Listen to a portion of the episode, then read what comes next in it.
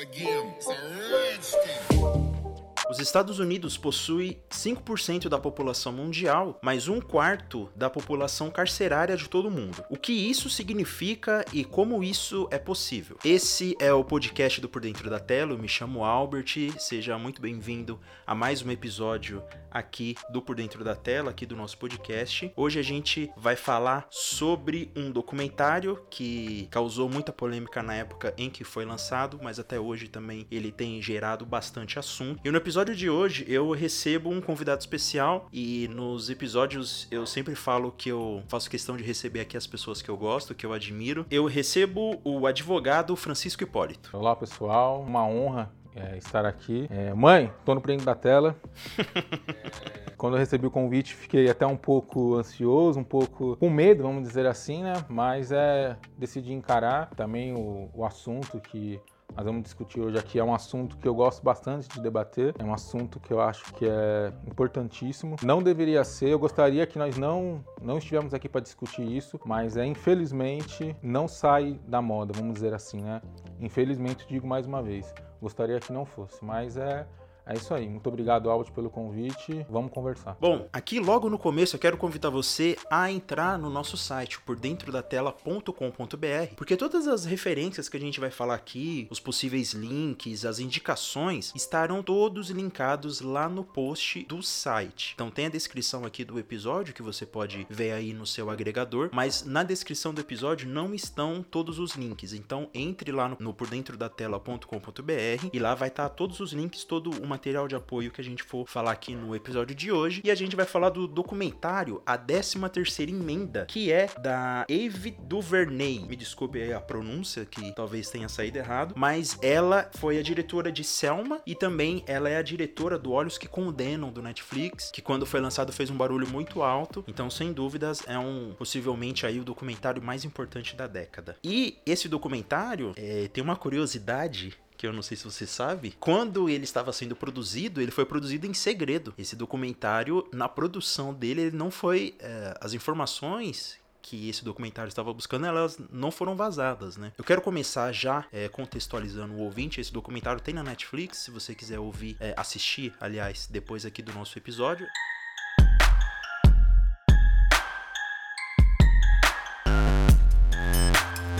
Na verdade, essa frase que eu falei começa na boca do Obama, né? É um discurso do Obama. Então, para você ver como os Estados Unidos ele ainda não superou essa questão que é muito forte lá nos Estados Unidos da população carcerária. E por que o nome é 13 terceira emenda? Porque lá nos Estados Unidos existe a 13 terceira emenda. Depois que acabou a escravidão lá no país, eles fizeram essa emenda à Constituição que diz que a escravidão estava abolida, mas que o trabalho forçado poderia ser colocado para as pessoas como punição punição de um crime. E aí começa toda a história dos Estados Unidos, é, a história recente dos Estados Unidos sobre essa 13 terceira emenda, sobre a população carcerária, porque no documentário mesmo fala que eles começaram a prender todo mundo. Pequenos crimes, uh, furtos, alguma coisa assim, eles começaram a segurar todo mundo na prisão e o documentário aos poucos vai construindo esse discurso que isso é baseado na 13 terceira emenda no começo e depois a gente vai ver muitas outras coisas, né? O que, que mais chamou a sua atenção quando você assistiu esse documentário? A leitura que eu tive do documentário, assim, eu assisti até duas vezes, eu tenho esse costume, né? É um dos meus hobbies, é assistir filme repetido.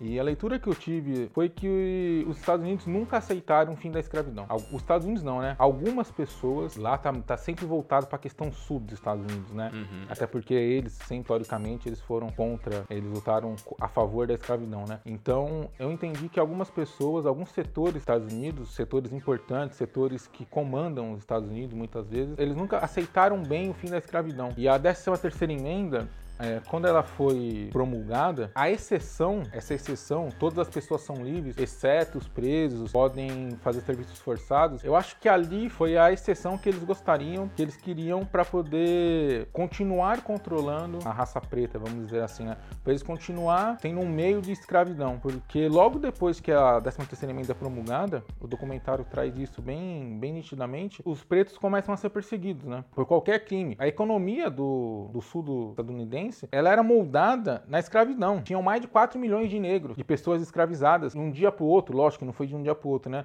De repente você não tem mais essa força de trabalho ou você precisa pagar para essa força de trabalho. Então foi, foi um baque assim né, na economia deles muito grande. E a, essa exceção da 13 terceira emenda foi o que eles precisavam, necessitavam naquele momento para continuar usando a força de trabalho dessas pessoas. E agora, e muito pior agora, porque agora é de um jeito legalizado. Agora é legalizado. Quando legaliza alguma coisa é porque piorou. Não que estava bom do jeito que estava, é, evidentemente que estava ruim. Mas agora, antes, alguém poderia até levantar uma questão moral. Ah, mas você está escravizando, são seres humanos igual a gente. Agora não. A pessoa que era contra a escravidão, que era contra o trabalho forçado, não podia mais falar nada, porque estava baseado na lei, estava fundamentado na lei. Foi o modo que eles utilizaram para legalizar é, esse trabalho forçado. De fato, teoricamente, acabou-se a escravidão, mas a, a força de trabalho é, coercitiva continuou. O filme ele, ele, traz isso assim de uma maneira muito clara. Também ele traz também uma questão, o processo de, de difamação, né? Começou dos negros negros. Até com tem um filme que eles colocam Nascimento de uma Nação, que retrata isso, é retratando o preto como uma pessoa de segunda linha, como uma pessoa que é incontrolável, uma pessoa irracional, sempre difamando a raça, né? Então é, eles perderam a guerra, vamos dizer assim, mas não aceitaram e deram um jeito, contornaram de uma maneira para continuar utilizando essa força de trabalho, para continuar escravizando e agora baseado, fundamentado na lei fundamentado na Constituição. Inclusive esse filme, para quem não conhece esse filme, O Nascimento de uma Nação, a, a história é de um negro que estupra uma mulher branca e que é condenado pela Klux Klan, que é uma organização de supremacistas brancos lá dos Estados Unidos. E esse filme, até alguns anos atrás, ele era considerado como o filme mais importante do cinema moderno. Por quê? Porque no filme ele, o diretor, que é o D.W. Griffith, ele reuniu várias técnicas de linguagem cinematográfica nesse filme. Então, por muito tempo ele foi considerado considerado o pai do cinema moderno, né? Em um filme que é abertamente racista, né? Isso eh, foi refutado depois de uma revisão histórica importante, porque as técnicas que ele usava no filme já eram usadas por outros cineastas. Talvez uh, um cineasta que usava essa técnica, o outro usava a outra, mas ele não criou essas técnicas, né? Ele reuniu, vamos dizer assim, é, todas. Ele né? reuniu todas as técnicas no filme. É, inclusive tem uma discussão é, sobre filmes racistas, né? Sobre, se esses filmes devem ser apagados se esses filmes devem existir ainda na história do cinema. É, algumas pessoas defendem que eles devem ser apagados, outras pessoas defendem que eles devem existir, mas com um texto, uma introdução explicando o contexto, explicando por que aquilo, por que esse filme é racista, qual era o contexto da época, o que as pessoas pensavam, qual a ideologia racista por trás desse filme. E isso não só do Nascimento da Nação, uh, muitas animações da Disney que também são assim, que passaram por essa revisão e que é, algumas animações estão recebendo esses comentários é, para denunciar todo esse racismo que estava por trás da obra e também por trás do realizador. É, até muito tempo atrás a Disney não tinha uma princesa preta, né? É, a Tiana foi a, se eu salvo o melhor juiz, a Tiana é a primeira princesa preta da Disney, que até tempo, tempo atrás, Rapunzel, Branca de Neve, Bela Adormecida, a Bela, da Bela e a Fera. São todas brancas. É, é... A única exceção acho que era a Pocahontas, talvez. A Pocahontas, porque aí seria demais eles fazerem uma, uma Índia, né? Então a narrativa é sempre o mesmo, né? A mocinha tá em perigo e o herói é o príncipe branco. É, loiro, é forte. Então é sempre, é sempre o, a narrativa é sempre a mesma. E até pouco tempo atrás não existia, né? Hoje já temos a, a Tiana, na minha opinião, é pouco. Aliás, é muito pouco. Tem a Moana, né? Tem a Moana, é, mas é, é um começo, né? É, passos de tartarugas, mas evoluindo, né? Quanto tempo a, o fim da escravidão nos Estados Unidos foi em 1800, final do, dos anos 1800, né? O filme mostra isso bem claro, o documentário deixa isso bem claro, que no meu entendimento nada mudou. A forma de, vamos dizer assim, que eles amenizaram um pouco, porque hoje não se pendura mais pretos igual aquela época, o documentário traz isso, né? Mas hoje se pisa em pescoço de pessoas pretas da mesma forma. O filme é de 2016 e tem uma cena que me chocou bastante no final, um uma pessoa preta está sendo imobilizada e falando, é, eu não consigo respirar, não consigo respirar. Foi o que aconteceu há pouco tempo atrás com o George Floyd, né? Então, é, é, eu até pensei, eu falei, nossa, cima de 2016, mas essa cena eu já vi, passou faz pouco tempo. Aí eu falei, não, é, é outra diferente, não mudou, desculpa, não mudou. Hoje, por mais que a Klux Klan seja agindo, vamos dizer assim, não mais, não tão abertamente, o, o documentário mostra isso de uma forma tão nítida. Foi feito para prender pessoas pretas. Toda uma a narrativa, todo o aparato do governo é feito para prender pessoas pretas. E como o Albert já, já disse no começo, hoje a questão carcerária dos Estados Unidos é um negócio. Grandes empresas, grandes empresários dependem dessa população para poder girar o negócio dele, graças ainda à 13 terceira emenda que foi promulgada há mais de 100 anos atrás. Quer dizer, eles estão ainda utilizando de, desse serviço. Aquela economia lá atrás de 4 milhões de, de pretos, que é, era fundamentada a economia do, do sul dos Estados Unidos, hoje é, mas não só no sul, é no país inteiro. Então, eles conseguiram de forma nem, não tão sorrateira assim, né? Porque tava ali para quem quisesse ver, né? Mas conseguiram legalizar conseguiram legalizar. Essa questão das pessoas pretas serem um alvo isso é muito real, porque nessa época que você falou do, da, da, frase I can breathe, isso aconteceu também com o Homem Negro lá em Nova York, né? Não, não vou me lembrar o ano exatamente, mas ele disse a mesma frase. Inclusive o Trump, numa, num de seus discursos de eleição, ele é, satirizou, ele fez com humor essa frase, né?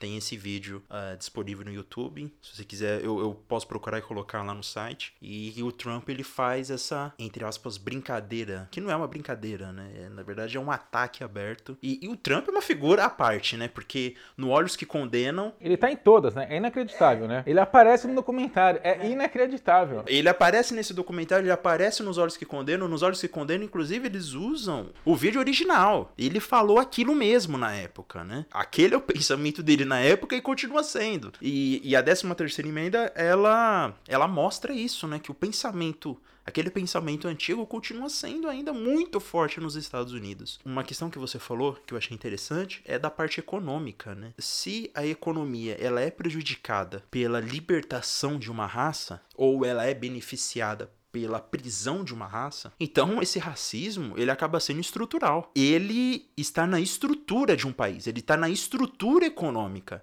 Então, quando a gente fala de racismo estrutural, e algumas pessoas não entendem, algumas pessoas acham que é balela, é nesse sentido. Há uma estrutura de governo, há uma estrutura econômica também que prejudica um certo tipo de pessoas, que prejudica uma raça determinada de pessoas. Esse é o racismo estrutural que se tem falado muito nos últimos tempos, que se tem falado inclusive aqui no Brasil, mas também no, nos Estados Unidos. Uma coisa que me chamou muita atenção foi aquela organização que o documentário fala, que eles planejam as leis para os deputados e os deputados, ah, aqui, ó, meu projeto aqui. Porque, diferente daqui, os estados lá, eles têm uma liberdade maior para poder legislar nessa questão criminal e até em outras questões, né? Então, essa organização, ela agia nos bastidores para que todos os estados aprovassem as mesmas leis. Leis estas que beneficiavam eles, na questão de lotar o sistema carcerário, de prender cada vez mais pessoas para eles poderem ter mão de obra, para eles poderem aproveitar não só um estado,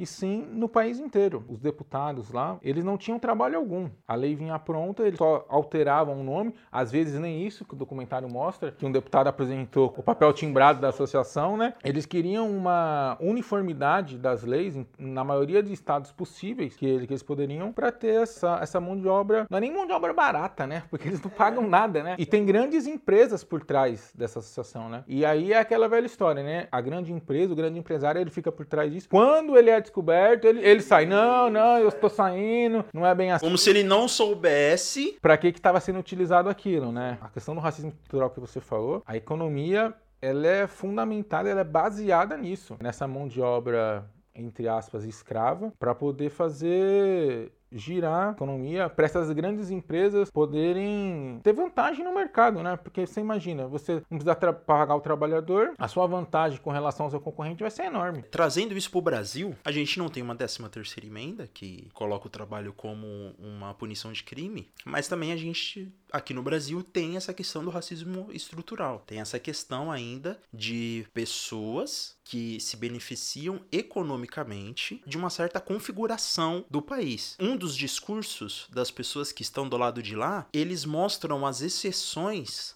como regra, a, a, pessoas negras, a pessoas pretas que sobem na vida, que ascendem economicamente, e então as pessoas que estão do lado de lá, elas colocam essa exceção como regra. É a meritocracia, né? A tal da meritocracia. Inclusive teve aquele humorista Robson Nunes. O Robson Nunes, ele, ele fez um vídeo, não sei se você viu esse vídeo dele? Sim, o vídeo é impecável. O vídeo dele é impecável. Que ele mora no condomínio é, de alto padrão aqui de São Paulo, num bairro de alto padrão aqui de São Paulo, e um cara branco falando para ele: "Não, mas é isso mesmo, não sei o quê. Quando meu avô aqui, meu bisavô chegou aqui no Brasil, ele não tinha nada. Ele construiu tudo do zero, é isso mesmo. E eu cresci, tô aqui organizando, aqui administrando as coisas, tal, a herança do meu avô.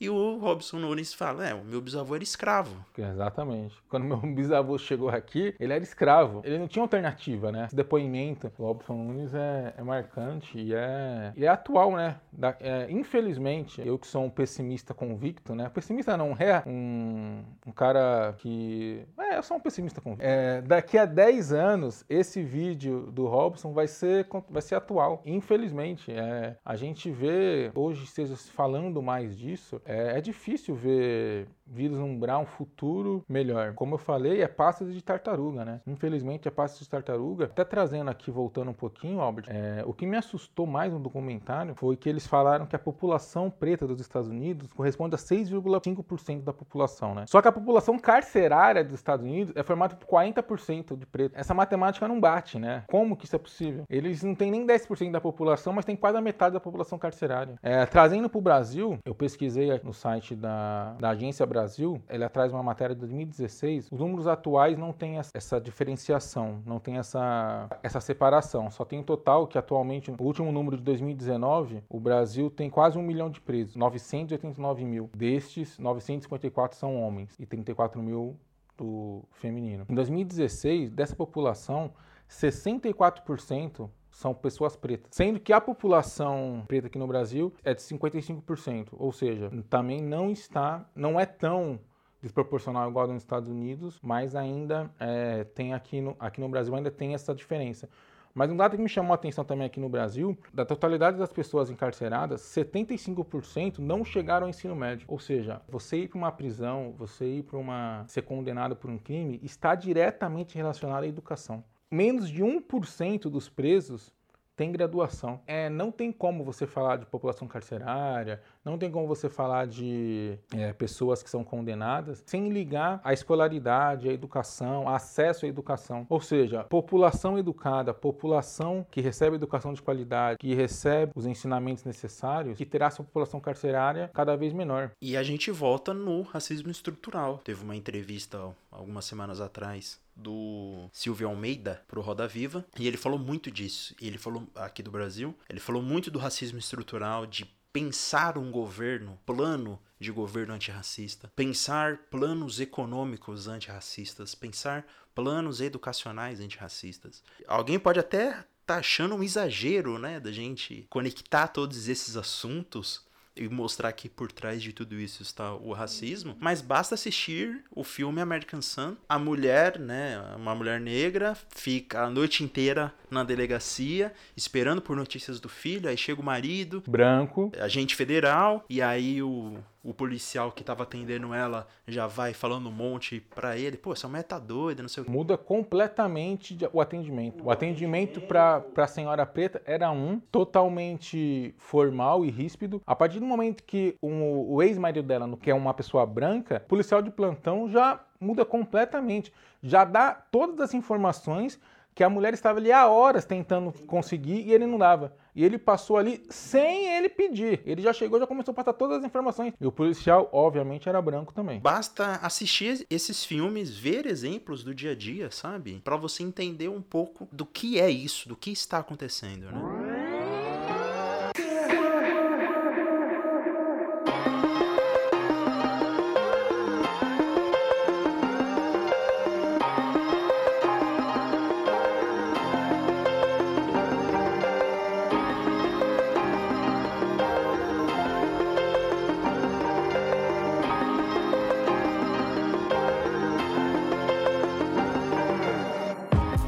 Para você acabar, para tirar, vamos dizer assim, da sorte, do campo da esperança, é, eu acho que tem que ter atitude antes de tudo, antes de mais nada, né? Ou você acha que os protestos agora recentes nos Estados Unidos já alteraram diversas maneiras, diversos protocolos dos policiais, inclusive já foi proibido agora utilizar como imobilização pisar no pescoço da pessoa que está sendo imobilizada, que é um absurdo, né? Estão proibindo agora significa que antes era permitido, né? Então significa que antes era, era legal fazer isso. Antes você não estava cometendo nenhum tipo de conduta é, contrária às normas, porque se estão proibindo hoje, antes era permitido. Isto só foi possível não porque o pessoal ficou sentado tendo esperança que vai mudar. Ah, eu acredito que vai mudar eu sei que vai mudar. Agora, com a morte do, do George, isso vai mudar? Não. Eles foram pra luta. Eles botaram fogo numa delegacia. Eles, eles botaram fogo numa delegacia. Esses protestos lá, normalmente, historicamente, são muito mais violentos que os protestos daqui, né? Então é, é uma questão até meio que cultural deles, assim, né? É, essas mudanças só foram possíveis não porque eles tiveram esperança que ia mudar, e sim porque eles tomaram uma atitude para mudar. Já tem, houveram mudanças lá, mas o próprio presidente atual de lá, ele não não, não reconhece, vamos dizer assim, os protestos, né? Ele queria levar a Guarda Nacional, queria levar o Exército, então... Há federais infiltrados lá, né? Uma reportagem da BBC News ela mostrou num vídeo que em Portland, né, que tá onde está acontecendo todos esses protestos, tem policiais federais infiltrados e geralmente eles estão a paisana, é, a paisana são, é, não é a paisana que eu quero dizer, é descaracterizado e eles abordam as pessoas que estão saindo dos protestos. Só fazer uma menção aqui a participação da Angela Davis né, no comentário, é uma pessoa assim que está na, na frente desde sempre assim, né, na, nessa questão do, da igualdade racial, do, do negro ser, ser respeitado como, como deve. Você falou do racismo estrutural, eu não sei se é o momento agora, eu tenho uma indicação para fazer. Eu acho que, eu acho não, eu tenho certeza que isso é uma leitura obrigatória para qualquer pessoa que queira se aprofundar nesse assunto, que queira entender melhor esse assunto. Se bem que todos nós entendemos o que é o racismo, né? Mas é o livro é Racismo Estrutural, o nome do livro. É, é uma coleção dos femininos plurais. O autor é o Silvio Almeida, que aliás foi meu professor na faculdade no quarto ano, filosofia de direito, foi meu orientador meu, na minha monografia, né? Um grande abraço aí pro Silvio Almeida. É, hoje ele tá, vamos dizer assim, bastante evidência. Isso é ótimo, porque como ele mesmo diz em uma palestra, ele só era chamado para palestrar para dar cursos em novembro. É muito bom ver ele assim, é, roda viva, no, no entrevista Bial. É, isso é, é, importante, como conforme eu falei, passos de tartaruga. Isso é, é um marco, né? Querendo ou não. Eu espero que isso não, não seja só nesse momento que, que estourou essa, essa questão lá nos Estados Unidos por causa da morte do George lá. Que isso seja uma pauta assim fixa, uma pauta definitiva, uma pauta que, que realmente apresente mudanças, que a gente tem esperança, barra atitude para fazer as coisas também necessárias, a gente no dia a dia. Né? Eu não estou falando para a gente ir para a rua, queimar a delegacia. Se for necessário, paciência. Todos nós, no, no, dia a dia, nas pequenas atitudes, não utilizar termos racistas, não ensinar principalmente para os filhos, né? Eu estou numa briga ferrenha com a minha filha, porque ela tem um lápis de cor que ela fala que é cor de pele. Eu já mostrei para ela que não é cor de pele aquela cor. Filha, vê se essa cor é igual à minha cor. É, é cor da minha pele? Não, pai. Então não pode ser cor de pele, filha, essa cor. Você dê outro nome para essa cor, o nome que você quiser, mas não é cor de pele. Pode até parecer um exagero, porque ela tem 5 anos, né? Mas eu acredito como meu pai, meu avô falava, meu pai fala, se possa e torce quando tá verde, né? Então, todas as crianças, elas não nascem racistas, nenhuma criança nasce racista. Elas tornam racistas ou tomam atitudes racistas porque vêm. As crianças nada mais imitam o que os adultos falam, o que os adultos fazem. A gente não percebe, mas elas estão prestando atenção em tudo que a gente fala, em completamente tudo. Então elas reproduzem aquilo que a gente faz, as nossas atitudes, as nossas falas. Então, se a gente começar desde cedo a criar filhos com não racistas, vamos dizer assim, criar filhos conscientes e filhos que, que lutem por igualdade, não só dos negros, né? É que hoje o assunto aqui principal é sobre os pretos, né? Desculpa. Mas é, e sim da mulher, do LGBT, de todas as, as minorias, vamos dizer assim. Embora muitos dizem que as minorias devem se adequar ou desaparecer, no meu entendimento, está completamente errado. As minorias devem ser respeitadas. As minorias devem ter o seu papel na sociedade como as outras. É, não é porque uma pessoa não segue o que a maioria da população segue que ela tem que ser desrespeitada, que ela tem que ser um segundo plano, ser jogada de um segundo escalão, uma segunda casta, vamos dizer assim. E essa mudança, essa esperança de mudança, como alguns gostam de colocar, parte do nosso ensinamento com nossos filhos, para que venha uma sociedade mais igual, uma sociedade mais igualitária, uma sociedade que seja menos racista, menos preconceituosa. Preconceito, para mim, anda de mão dada com racismo, né? Após essa, essa explosão desse, desses protestos nos Estados Unidos, muitas pessoas vieram, pessoas que têm influência e falavam na internet, não, mas é natural da pessoa quando você vê um negro vindo do outro lado, vê um preto vindo do outro lado, já se encolher, ficar com medo. Não, não é natural, gente. Isso não é natural. Isso não deve ser natural. Isso não deve ser natural. Isso é, são coisas que está estruturado já na nossa, no nosso pensamento, que eles tentam estruturar a todo momento nosso pensamento. E o filme da 13 terceira emenda documentário, ele fala isso. Até as, as próprias pessoas pretas, elas se sentiam menosprezadas. Elas tinham esse pensamento de, de ser inferiores. De tanto, porque é, nós somos bombardeados por isso, né?